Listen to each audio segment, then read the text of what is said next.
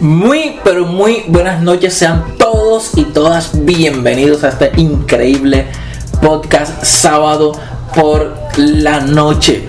Gracias, estoy muy agradecido, siempre lo digo porque todo el apoyo que me han dado y bueno, eh, siento que ha sido de gran bendición y de gran ayuda para muchas personas que tienen algunas dudas y que me dicen, oye, eh, ¿cómo puedo hacer esto? ¿Qué pasa con esto? Tengo esta duda, este interrogante y es muy interesante eh, que a través de este podcast y también por el interno, que algunas personas lo han hecho, pues han salido un poquito de, de ciertas dudas o han cambiado su percepción, su punto de vista acerca de ciertas cositas de los cristianos. Entonces, en fin, hoy que eh, tengo un episodio de consejo para hombres que toda mujer debe escuchar. Comenzamos.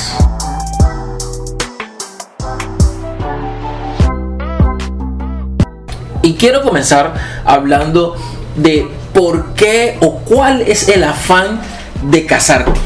No entiendo cuál es la necesidad de ese afán de estar como casándote o, de querer casarte cuando no estás preparado. Disfruta tu soltería, no tiene nada de malo estar soltero. Pero en los últimos tiempos, bueno, y, es hasta bíblico, mucha gente se casa y todo el tema. Pero en estos tiempos hay una ola de, de casamientos y de descasamientos también. Porque realmente eh, yo he visto que mucha gente se casa y al año, a los dos años, a los meses se separan. Entonces, eh, no sé si es que no estamos muy preparados todavía para, eh, para el matrimonio, pero hoy voy a hablarte unos punticos acerca de, de, las razones, de cuatro razones por las cuales no estás preparado para el matrimonio. Y es que a veces la misma sociedad te impulsa o te, te lleva a que te cases de una manera irracional, como que te estás quedando, eh, eh, vas a quedar para vestir santo, te estás dejando el tren, estás solterona, vas a ser la tía solterona de la familia. Y todas esas cosas te presionan o te condicionan a que debas casarte con quien sea, como sea, a la hora que sea y no muchas veces sin tener un plan de vida diseñado o estipulado o muchas veces se comete el error de que eh, se tiene relaciones sexuales, queda embarazada y dice, ah, la única solución es casarme. La primera razón que te quiero comentar hoy de que no estás preparado para poderte casar es que no eres feliz. Uno no se casa para ser feliz uno se casa porque ya es feliz. Ese pensamiento o ese condicionamiento de que cásate para que sea feliz, para que brille tu vida, no, no, no, no, no, no. Estamos totalmente equivocados. No te puedes casar buscando una felicidad en otra persona. Ya tú debes ser feliz, ya debes estar desarrollado, desarrollada plenamente con un carácter y criterio de qué es lo que quieres para tu vida. No puede venir otra persona a decirte lo que tú vas a hacer o ser o cómo definirte en tu relación o en tu vida. A veces con este pensamiento de querer casarte para ser feliz crea muchas expectativas muy altas y muchas veces esa persona, la contraparte o, tu pareja no llena esas expectativas y es donde viene el fracaso, la desilusión y vives amargado y frustrado toda tu vida porque simplemente pusiste expectativas muy altas porque no era feliz y querías delegarle la responsabilidad a otra persona de tu propia felicidad. A mí me da mucha risa cuando veo las películas de Hollywood y veo que en medio de la acción los protagonistas se besan, se está cayendo la casa, perdieron el apartamento, le mataron a los hijos, se explota un carro y ellos al final de la acción se besan y yo digo, wow, me parece muy romántico.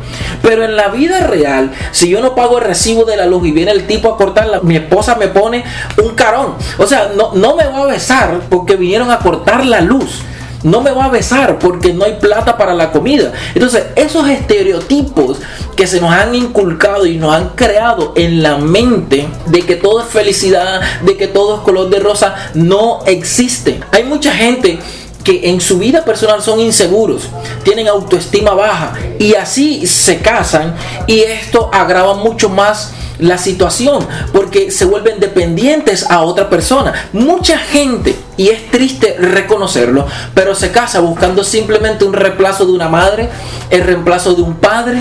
Entonces no estás buscando una pareja para construir una familia y un futuro, sino que te estás casando para buscar el reemplazo de tu mamá o de tu papá. Razón número 2 no saber cómo es una relación sana. En pocas palabras, no sean tóxicos. Esas parejas que casi, casi, casi, casi salen en la cédula, en la foto de la cédula con el novio, con la novia, en la, oh, por favor. O sea, esas parejas que son inseparables, pero es, es, es, como una posesión. O sea, que la persona no puede salir sola con sus amigos, no puede salir solo con sus amigos hay que, hay que respirar, hay que tomar su espacio, su tiempo. Cada quien debe desarrollar ciertas habilidades y no todo el tiempo, el 100% del tiempo, no pueden estar juntos. Tienen que darse su espacio. Ahora, yo no sé si, si, en tu relación de noviazgo antes del matrimonio has escuchado esta frase que dice el hombre, si no eres mía, no eres de nadie. Escucha bien, chica huye de ese hombre, porque si te trata así o si te dice esas cosas, en el noviazgo no puedo imaginar lo que puede hacer en un matrimonio. Eso es un psicópata. Tu vida es tuya, tú eres tú, o sea, no, te pertenece la vida de la otra persona, no puedes eh, ser posesivo ni tóxico con esa persona. Tengamos cuidado con esos comportamientos y con esas frases que expresan algunos chicos y algunas chicas también.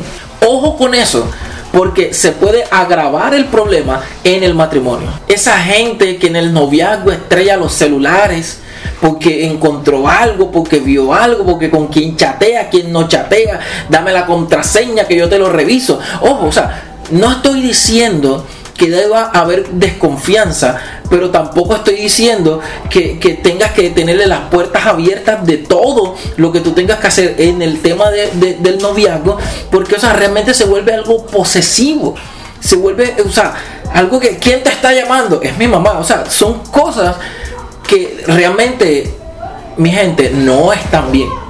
Y no quiero que justifiquen porque la Biblia dice que cuando uno se casa somos una sola carne, así que hay temas tóxicos en el matrimonio de gente cristiana que yo los he visto que me da terror, me da pavor.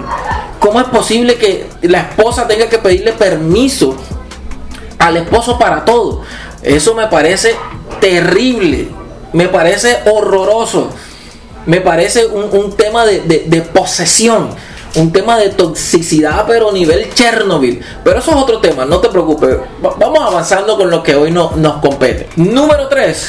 Todavía recuerdas a tu ex. Si estás pendiente de lo que hace tu ex, si revisas sus redes sociales, si estás pendiente a sus estados, si todavía la tienes en WhatsApp, o sea, un montón de cosas que tú dices, pero ya supera ese tema, supera a esa chica, supera a ese chico. Ya, o sea, eso es una razón para que tú puedas entender que no estás preparado para casarte ni para tener una nueva relación.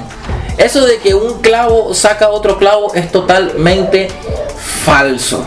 Porque lo único que quieres llenar es un vacío que una persona te dejó durante mucho tiempo y quieres llenar ese vacío con otra persona. Y eso está mal porque realmente muchas veces no llegamos ni a querer a esa persona nueva en nuestra vida. Y ese es el problema. Ahí es donde vienen malas decisiones, relaciones sexuales simplemente por el despecho.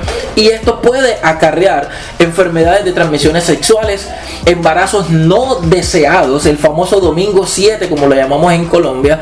Y entonces ya con todo lo que está sucediendo en Colombia, el tema de la ley del aborto y todo lo, demás, entonces queremos justificar muchas cosas y es triste, es triste porque yo conozco personas que han abortado y no una ni dos veces, simplemente porque toman malas decisiones en su vida y en su sexualidad. Número 4, no estás seguro. Esa gente que todavía dice, yo la quiero pero no la amo, es que no estoy seguro, es que él me trata tan lindo, tan, tan bello que nunca nadie en mi vida me había tratado así, pero, pero es que no lo quiero como él me quiere. Ojo, seamos claros, no porque tengas un noviazgo de 10, 8, 5, 7 años, porque ya estén viviendo juntos, tengan relaciones sexuales, no significa que estén preparados para un matrimonio. Ahora, el detalle es que ahorita mismo la sociedad en general ve el matrimonio de dos maneras. Número uno, como algo simplemente de un requisito y número dos algo que no es necesario para su vida. Entonces ahorita mismo el tema del matrimonio ha pasado a un segundo plano. El tema del matrimonio en, la sociedad actual, en los jóvenes actuales, ellos prefieren vivir juntos y si supuestamente funciona, se pueden casar. Y es algo totalmente eh, antibíblico y algo que yo no comparto o yo no comprendo. Yo algo que no puedo justificar. No voy a juzgar, ni voy a, a criticar, ni voy a mandar al infierno a la gente que realiza esto, pero sí soy claro que en los parámetros que Dios estableció de cómo tener una relación, cómo tener un matrimonio, cómo llevar eh, una vida de pareja, estableció eh, el matrimonio el matrimonio y las relaciones sexuales dentro del matrimonio. Dios nunca dijo, prueben un año vivan juntos, tengan relaciones sexuales, tengan hasta hijos y miren después si se pueden casar. Dios no estableció eso. Y el último consejo que te quiero dar, y, fue algo que escuché una vez, y es que Dios nos hizo diferentes para complementarnos. Yo, yo creo que si mi esposa pensara igual que yo, fuéramos una pareja muy aburridísima. Claro que tenemos cosas en común, pero no todo lo que yo digo es sí y no todo lo que ella dice es sí. Claro que van a haber diferencias. Y esa es la idea de Dios con respecto al matrimonio y a las parejas. Que pudiéramos entendernos, que podamos entendernos, comprendernos y llevar una relación sana en comunicación. Entonces, ¿qué es lo que te digo hoy? No busques la pareja perfecta, no busques el, el príncipe azul, busca una persona que pueda complementar tu vida y que te ayude a ser mejor cada día de nuestra existencia. Buenas noches y bendiciones.